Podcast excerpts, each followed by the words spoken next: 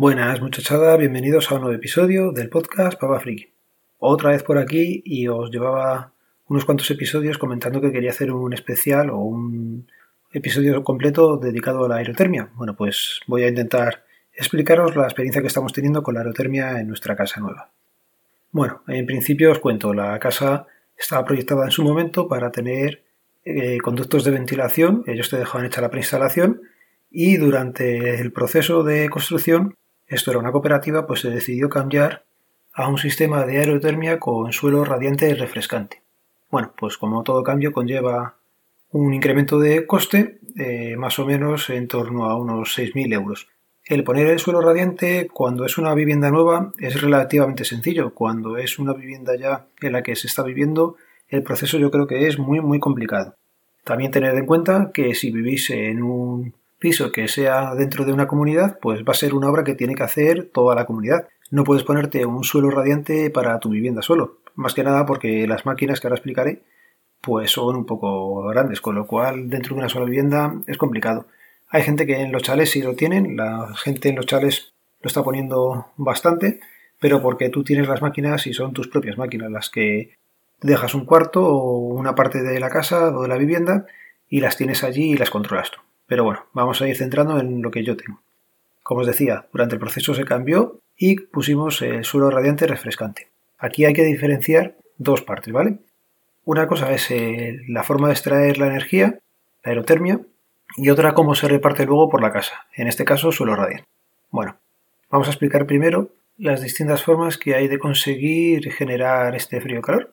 ¿Vale? Las más comunes son la geotermia, la aerotermia los pellets, que se han puesto de moda últimamente, gas natural, gasóleo C y electricidad. Bueno, pues en nuestro caso ya digo, es aerotermia. La siguiente pregunta sería saber qué es la aerotermia. Y la aerotermia pues engloba a todos los sistemas que sacan energía del aire. Esto es, tenemos unas máquinas en la azotea de casa por las que va a pasar el aire que hay en el ambiente. En verano pasa aire caliente, en invierno pasa aire frío. Ese aire entra en contacto con unos materiales que tiene estos, eh, esta maquinaria que hace que se genere frío o calor. Ese calor sirve para calentar luego unos depósitos que también están en la azotea con agua que la van a poner o fría o caliente según la temporada. En verano pues circula agua fresca por los suelos que tienes en casa y en invierno va a circular agua caliente. Venga, vamos a seguir explicando. Eh, ya tenemos el agua caliente generada con la aerotermia, ¿vale? Con ese contraste de frío-calor que tiene dentro de la máquina. Bueno, pues cuando la impulsas dentro de tu casa, tiene que ir por unos conductos que ya he dicho que están por el suelo. Si habéis visto alguna vez fotos de la aerotermia como se pone en el suelo radiante, el suelo radiante son unos tubos, unas cañerías de un plástico, que espero que sea resistente, e por el que va a pasar ese agua, o fría o caliente, que ya hemos comentado. Bueno, pues entonces una cosa, por ejemplo, a tener muy en cuenta es que no puedes taladrar en estos suelos. No puedes poner la típica, el típico tope, por ejemplo, en la puerta, que se taladra, porque si pillas eh, una de estas conductos, mm, la vería que preparas es fina. Todo esto está puesto a un colector. Todos estos tubos vienen eh, a un colector con unas electroválvulas, que a su vez tienen la entrada y la salida del agua general que pasa por esos conductos. Entonces el sistema sería hace frío o calor en la terraza, o en la azotea mejor dicho, y ahí se genera una energía. Esa energía va a servir para calentar o enfriar el agua que va a pasar luego por nuestra casa. Bien, esa casa tiene a su entrada un conector que con unas electroválvulas abre o cierra. Las electroválvulas que digo están en cada habitación. Bueno, pues esto, la teoría más o menos es esta, van 4 o 5 minutos explicando un poco por encima cómo se tiene y luego todo esto lo controla un gestor energético. Nuestra comunidad tiene contratada una empresa que es la que se encarga de generar esta energía, distribuirla por el edificio y llevarla hasta las casas. También a su vez tiene eh, encomendada la tarea de generar el agua caliente sanitaria, el agua ACS, que suministra a los domicilios. ¿Qué pasa? Que eh, pues esta empresa va a cobrar por esto. ¿Cuánto nos cobra a nosotros en nuestro caso? 22,50 por lectura del contador, digamos, ¿vale? Por encargarse de hacer la gestión de leer los contadores y generar las facturas. Una pasta brutal. Pero bueno, eso va aparte, ¿vale? Entonces, el otro día me llegó la primera factura. La primera factura tiene varios eh, importes que os paso a detallar, no hay problema. Esto todo es transparente. A ver, os cuento. Según la factura que me ha hecho esta empresa, se me han cobrado durante 53 días, lo que viene siendo desde cuando empezamos el contrato hasta finales de agosto. Eh, me vienen detallado la parte de refrigeración. Como estábamos en verano, ellos han refrigerado el agua para que pase por el suelo que tenemos en la casa. He gastado, según ellos, 803 kilovatios hora. No sé exactamente a qué corresponde o cómo se mide eh, la cantidad de agua o la energía que han tenido que generar para que yo tenga el agua fría como he demandado. Estamos hablando de la del suelo, ¿vale? Pues eso. Cada kilovatio de estos me lo cobran a 19 céntimos, 19 y medio, 0,1950.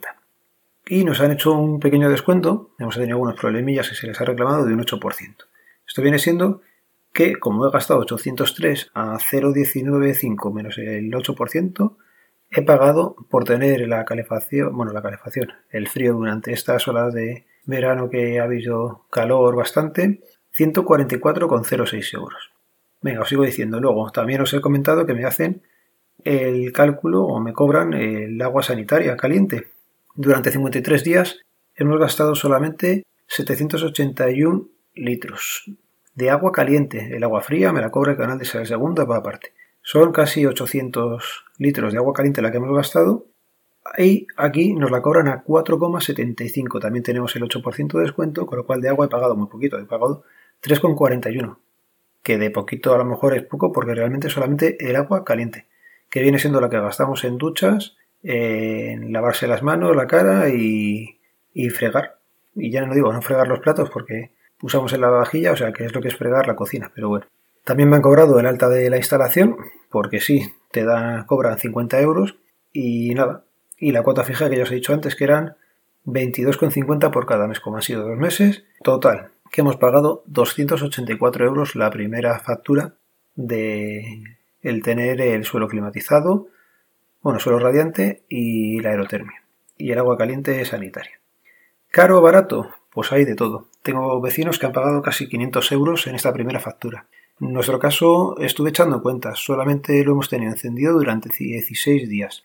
Durante esos 53 días que me dicen a mí, el agua caliente sí la hemos estado usando, pero lo que es la aerotermia, entre que me viene a vivir más tarde que el resto de mis vecinos y tal, solamente ha estado funcionando 16 días. Con lo cual, dicho así, parece que es carísimo. Y yo creo que todo el mundo tenemos la sensación de que nos han vendido una moto con la renovable, con la aerotermia que era muy barata, y sí tengo compañeros, por ejemplo, que hablando con ellos, viven en una vivienda en su vivienda unifamiliar ellos pueden controlar eh, las máquinas y hacen ellos y deshacen. Nosotros al ser comunitario no puedes tocar nada, con lo cual son ellos los que lo están manejando. Nos cabe la duda de si no lo han puesto bien porque claro, todo el mundo ha pagado muchísimo, muchísimo dinero. Habrá que ver el resto de facturas, las siguientes que vayan viniendo, y también hay que aprender a jugar un poco con esto. Hablando con el técnico de la empresa, que estuvo el otro día por aquí en casa mirando otras cosas, me decía que había ido a casas de vecinos míos en las que parecía que iba a pasar el pingüino. La aerotermia o el suelo radiante hay que saber utilizarle. No es una bomba de frío-calor que puedas tener de aire acondicionado, con lo cual hay que jugar un poquito. Y aquí lo que se tiene en casa o se está teniendo en casa es eh, sensación cueva. Esto es, va por inercias, tú enfriar tu casa pues te cuesta dinero y luego el mantenerlo es lo que va a ser que se haga barato si no lo pones a lo bestia. Esto es, por ejemplo, si eh, fuera hay 40 grados, yo no puedo pedirle a este sistema que me tenga la casa a 21 grados. Por poder puedo, pero me va a salir a un ojo de la cara y no enfría tanto. Esto es más sensación, pues eh, va a estar fresquito. Y nosotros cuando ha estado puesto siempre hemos tenido la sensación de entrar en casa y decir, joder, se nota fresquito. Es como cuando entras en un centro comercial y dices, vale, hace fresquito en el sitio, pero no sabes muy bien de dónde te está cayendo el aire. Pues aquí es lo mismo, no hay aire, pero tú entrabas en una casa, en una vivienda que estaba fresquita.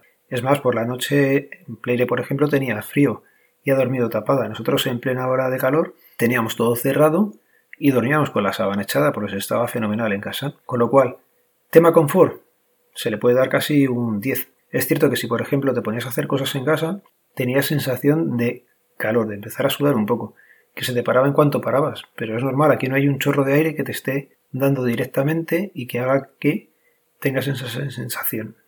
Me imagino que tendréis dudas y estoy dispuesto a contestaroslas siempre que os pongáis en contacto conmigo, ¿vale?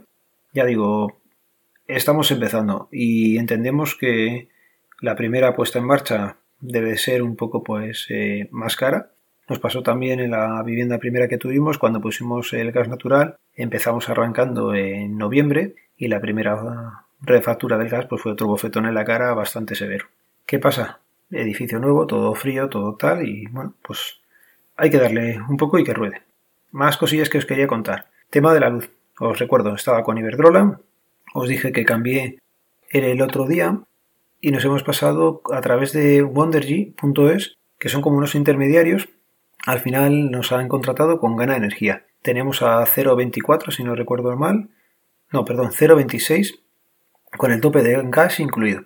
Esto del tope de gas ya sabéis que es importante porque va a inflar bastante las facturas venideras. Nos estamos acercando a final de, el verano ya, estamos en otoño y en nada llega el invierno y se está hablando de que a lo mejor hacía cortes en la luz y bueno, va a haber cosillas interesantes este invierno. Con lo cual, si vuestra factura no incluye el tope de gas, no toquéis nada, ya lo ha dicho José de frente al cliente, manteneros como estáis hasta que os lo empiecen a cobrar. Una vez os empiecen a cobrar el tope de gas, huid, intentad ir a una que sea eh, regulada, que esté ya el precio fijo durante toda la jornada y que incluya el tope de gas, porque nadie sabe o nadie de los que he leído o he visto vídeos me ha sabido explicar en qué consiste el tope de gas y cómo se calcula. Así que nada, invierno entretenido por delante, veremos cómo lo pasamos todos. Ya sabéis, este podcast pertenece a la red de sospechosos habituales. En las notas del programa quedan los métodos de contacto. Tendría que contaros también cosillas que me ha pasado con la portabilidad a Simio, pero para no mezclar temas, lo dejamos aquí ya. Ya sabéis cómo termina esto. Un saludo, nos vemos, nos leemos, nos escuchamos. Adiós.